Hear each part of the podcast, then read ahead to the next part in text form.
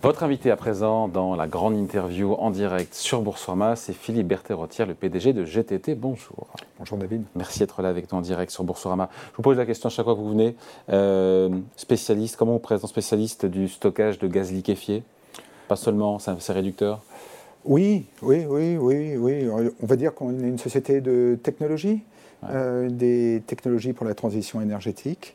Euh, le GNL est un, élément indispensable dans la transition énergétique. Et puis on travaille sur beaucoup d'autres euh, technologies comme euh, l'hydrogène, mm. l'hydrogène transporté par bateau, l'hydrogène. Toutes les cuves des méthaniers, c'est vous? Pardon Toutes les cuves des méthaniers, c'est nous. Toutes, toutes, Tous les méthaniers dont on a besoin, notamment pour avoir du gaz naturel liquéfié américain. Nous les concevons. Nous, nous, avons les technologies. vous ne les fabriquez pas, vous les concevez On les conçoit on les conçoit, on les spécifie, on les dessine dans les moindres détails, euh, on homologue les fournisseurs, on définit tous les matériaux, euh, on, aide les armateurs à opérer ces cuves, euh, voilà. on, est, on, fait tourner ces bateaux. Ouais, mais tous les métalliers, il n'y a pas de concurrence, vous êtes le seul sur ce créneau-là Si, il y a des concurrents, mais ils n'ont pas de contrat. Ça veut dire qu'ils n'ont pas de contrat? Ils n'arrivent pas à convaincre des, ah. armateurs d'acheter leur technologie pour, Vos clients, ce sont les, armateurs Nos clients, c'est les chantiers navals, mais en fait, c'est les armateurs qui nous choisissent. Et puis derrière, c'est aussi euh, les grands affréteurs. Alors on voit les images, effectivement. Euh, on voit que c'est une cuve. Euh, les, voilà, ces immenses cuves, vous pouvez, mettre euh, une cathédrale dans ces cuves, c'est euh, absolument immense. Et euh, donc le GNL, vous, en, passant, passant, le gaz à l'état liquide, vous pouvez transporter dans un volume donné 600 fois plus de gaz. Donc c'est un énorme intérêt pour pouvoir le transporter par, par bateau. et donc ça s'est énormément développé, bien entendu, mm. dans les dernières années, pour différentes raisons, en particulier à cause des développements des renouvelables. Parce que quand le renouvelable ne marche pas, les éoliennes, le solaire, eh bien, il faut que vous palliez cette intermittence avec du gaz, parce que vous pouvez démarrer une centrale au gaz extrêmement facilement. Hmm.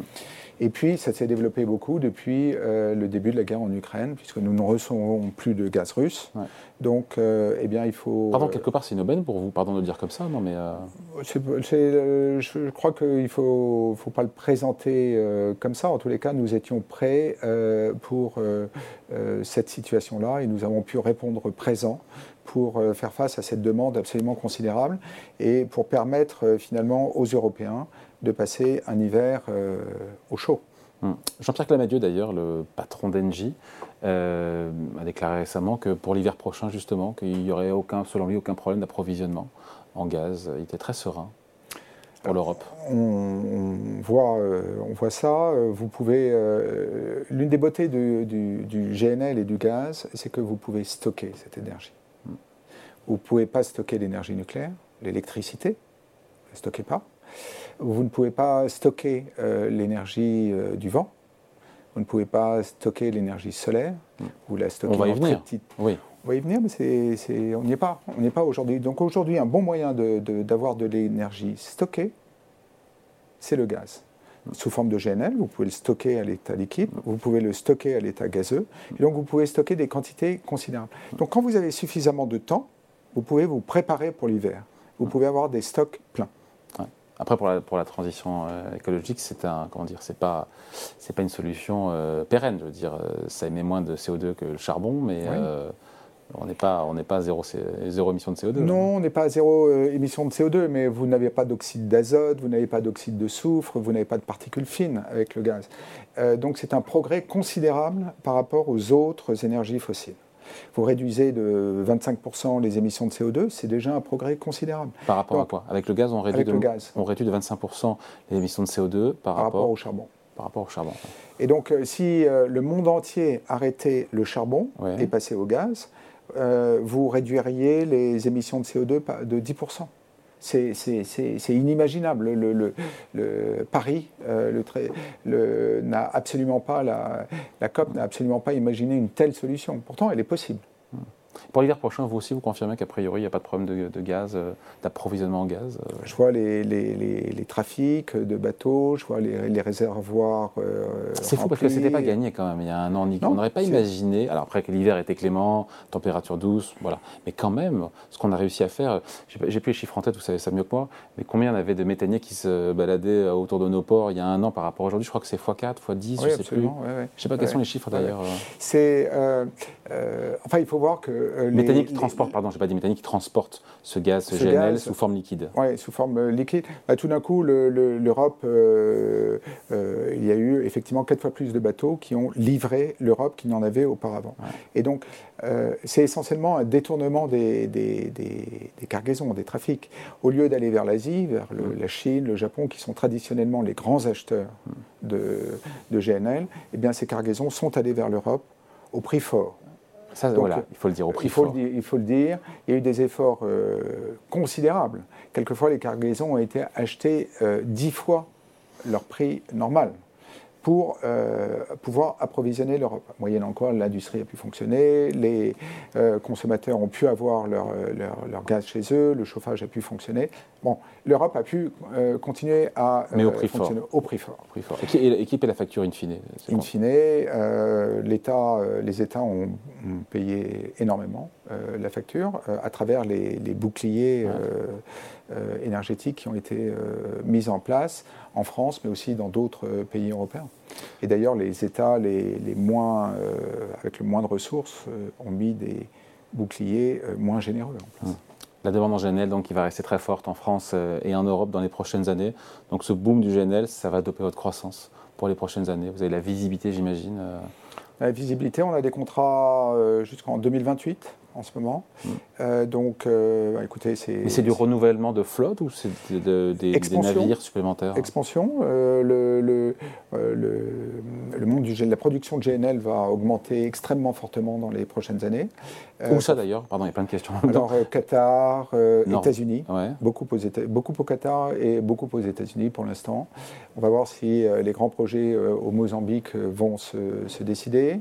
Et puis, si, si il va y avoir aussi également des projets en, Australie, mais pour l'instant c'est euh, Qatar, États-Unis. Et donc liquéfaction des gaz de schiste, euh, c'est ces projets-là qui nous portent. Euh, mais on, est, on va être aussi porté par tous les relais de croissance sur lesquels on travaille. On travaille sur l'hydrogène. on, est la seule société en France qui, fabriquons des, qui fabrique des électrolyseurs. et donc on a une croissance, alors c'est des petits chiffres, mais on a des, une croissance très forte dans, dans ces activités-là. On a une croissance très forte dans nos activités digitales. On rentre dans le, le sujet de la capture du CO2 capturer le CO2 qui est euh, émis par un bateau, euh, vous pouvez le capturer à la cheminée et donc réduire énormément l'empreinte CO2 du, bateau. Donc les sujets de la transition énergétique sont des sujets absolument passionnants. Ça veut dire que GTT aujourd'hui ne sera pas le même que GTT dans 10 ans au travers des nouvelles activités? Ah, complètement. Euh, GTT dans 10 ans sera une société qui sera toujours très forte dans les méthaniers, toujours. Euh, je ne sais pas si nous aurons euh, toujours euh, tous les contrats du monde. Hum. enfin, on fera tout pour. Mais nous aurons aussi des activités très importantes dans l'hydrogène, avec une économie de l'hydrogène qui aura pris son envol. Nous aurons des activités dans la capture du CO2. nous aurons des activités dans l'ammoniac, qui est une énergie. nous sommes déjà dans l'ammoniac avec des réservoirs GNL qui sont compatibles à l'ammoniac et on va continuer notre chemin, de, chemin sur cette On va parler de l'hydrogène juste avant.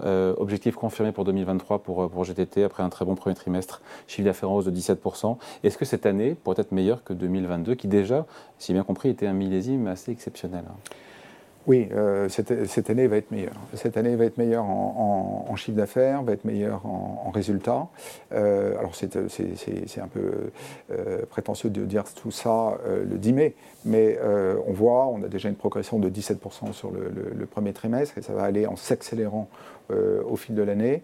Et donc, si tout se passe bien, euh, euh, si tout se passe comme nous le prévoyons, nous, devons, nous devrions avoir une année bien meilleure en 2023 par rapport à 2022. 2022 qui était encore une fois record. Qui était une, euh, oui, une très bonne année, oui, une année record, oui, oui. une année record en tous les cas. Vous êtes blasé, dis donc là. Vous êtes blasé. Euh, en tous les cas, on est, on est, euh, on est déterminé, on est serein, on n'est on n'est pas extatique devant nos, nos, nos, résultats.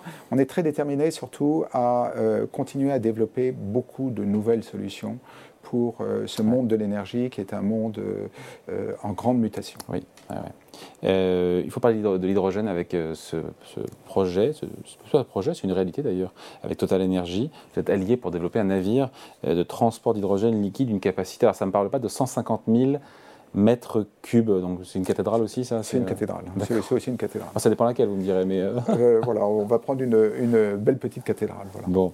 Euh, et donc c'est un navire, là où c'est génial, c'est que c'est un navire qui contribuera à décarboner évidemment les transports, qui sont un des premiers émetteurs de CO2 dans le monde. À quoi se ressemblera cette Comment on appelle ça un hydrogénier Parce qu'il y a on va des dire un hydrogénier, on va lancer le, mot en attendant que l'Académie française le valide. Il y a les méthaniers. Il y a les méthaniers. voilà. il y avait les charbonniers autrefois. Oui. Donc il devrait y avoir des, hydrogéniers euh, un jour. Écoutez, ça ressemblera euh, à peu près à un méthanier. Euh, ça, sera, ça sera à peu près, hormis le, château, vous voyez, les accommodations qui ne seront pas à l'arrière, qui seront vraisemblablement à l'avant du, navire. Donc, mais sinon, ça sera à peu près un, un méthanier. Bon, qui fait quoi entre Total Energy et GTT sur ce, alors, euh, GTT euh, euh, propose cette technologie et GTT donne une idée du, coût de cette technologie. Ah, et c'est ça qui est important pour Total. Ils veulent savoir si c'est possible, si, on peut se lancer dans cette aventure, combien ça va coûter, et donc si la chaîne de l'hydrogène et de l'hydrogène liquide est possible. Est-ce que vous pouvez produire dans un certain endroit du monde de l'hydrogène à très bas coût avec une électricité très bon marché, euh, donc des électrolyseurs éventuellement fournis par GTT. Bah oui, tant qu'à faire. Tant qu'à faire Et puis après, vous liquéfiez cet hydrogène et vous le chargez sur un hydrogénier et puis vous l'amenez dans des pays qui sont très consommateurs euh, d'hydrogène, par exemple pour leur process industriel dans la sidérurgie ou euh, pour les engrais. voilà ce que ce qui. Et on ne sait pas encore. Vous êtes sur le vous allez chiffrer tout ça pour ça effectivement, effectivement on, va, on, va, dire euh, c'est facile. Euh, est-ce que c'est facile ou est-ce que c'est difficile? Euh, Est-ce que ce bateau va marcher? Est-ce que vous, est-ce qu'on va donner un indice de confiance sur la faisabilité? On va donner un, ah, C'est pas gagné, on ne sait pas. le coût sera prohibitif. Vous êtes vraiment dans, la, dans des technologies très pointues, très très pointues. Pourquoi Pardon, il faut l'expliquer parce que il faut le liquéfier. Et quand on liquéfie, c'est à moins, l'état liquide, degrés, moins 253 degrés. Vous êtes 20 degrés au-dessus du zéro absolu. C'est quoi le zéro absolu C'est moins 273 et euh, vous ne descendez pas plus bas. Vous ne pouvez pas descendre plus bas. Alors c'est extrêmement difficile de descendre à cette température-là, et physiquement, vous ne pouvez pas aller au-delà de 200, moins 273. Sinon c'est pas possible.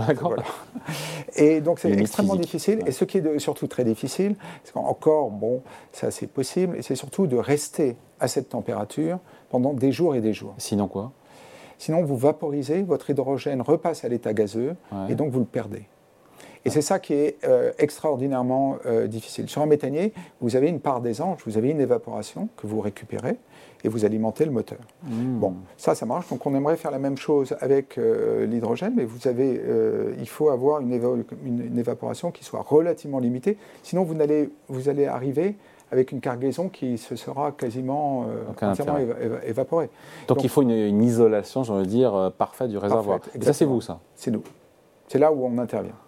C'est là où on intervient et il faut pouvoir dire à Total Énergie, euh, avec un S. Euh, donc à côté des énergies fossiles, il y a l'énergie. Promoteur de Total Énergie, je Absolument, absolument. C'est une un très grande industrielle euh, avec beaucoup de, beaucoup de ressources et une réflexion à très long terme, comme on le voit à travers ce sujet-là d'ailleurs. C'est une réflexion vraiment de long terme. Il faut pouvoir leur dire, à l'arrivée, on aura perdu telle partie de la cargaison. Et il, faut, il faut que cette partie soit limitée pour que le jeu en vaille le changer. Bien sûr. Et puis il faut renforcer la sécurité aussi, j'imagine, sur un, ce type oui, alors euh, c'est un sujet. Euh, c'est un sujet. C'est un sujet. Un, un, un, méthanier est un sujet euh, qui pose quelques questions de sécurité. eh bien, sur le, un hydrogénier, de la même façon, il va y avoir des questions de sécurité qui vont être extrêmement importantes. Il va falloir rassurer toute une série de personnes, des États, des, des gardes-côtes, vont, qui vont autoriser ce bateau à rentrer euh, dans les ports. Philippe Berthet-Rotière, j'ai vu l'année 2025 en ligne de mire dans, ce cadre de, dans le cadre de ce projet. Pourquoi j'ai vu, vu ça? 2025, c'est euh, le point de rendez-vous où il faut euh, ah, dire si oui ou non. si on y va.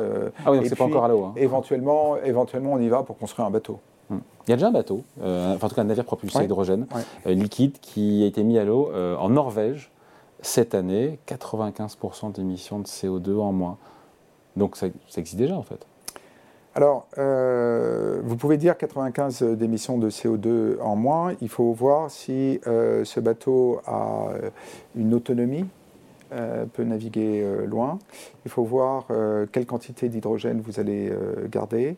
Euh, Vous pas l'air convaincu là Non, non, non, je, on n'est pas tout à fait convaincu que, en l'occurrence, les, résultats aient été euh, satisfaisants. En tous les cas, les, en même temps, le, il, est à l'eau. Il, est à l'eau. Il est à l'eau. Il est à l'eau et euh, ça montre, ça montre que, en fait, le, arriver à un point qui est convaincant, qui permet ce passage à l'économie de, de l'hydrogène, eh bien, suppose des technologies qui soient extrêmement pointues. On n'y est pas tout à fait. Bon, un petit mot, on est sur, sur le cours de bourse, ça s'est calmé un petit peu là? Ça s'est calmé, pourtant on n'arrête pas de prendre des commandes, mais euh, bon, donc moi je, n'ai pas de commentaire à faire. Je remarque que nous avons été euh, au plus haut euh, fin juillet 2022 à 140, et que depuis nous, nous, avons descendu, mais en fait depuis nous avons pris des dizaines et des dizaines de commandes. Euh, et des commandes très différentes d'ailleurs. Et euh, nos, nos, activités adjacentes, le digital, l'hydrogène, ont continué à se, bah, avoir des taux de croissance. On explique cette, ce, ce, je, décalage Je, je, n'ai pas de commentaire, mais je pense que euh, moi j'ai énormément de confiance dans les marchés en général. Donc à un moment, je suis sûr que le marché se rendra compte de, de, du potentiel latent dans le titre GTT. Allez, merci. Merci de passer nous voir. En tout cas, Philippe Berthet-Rotière, le PDG de GTT, invité de la grande interview en direct sur Boursorama. Merci à vous. Merci beaucoup. À bientôt. À bientôt.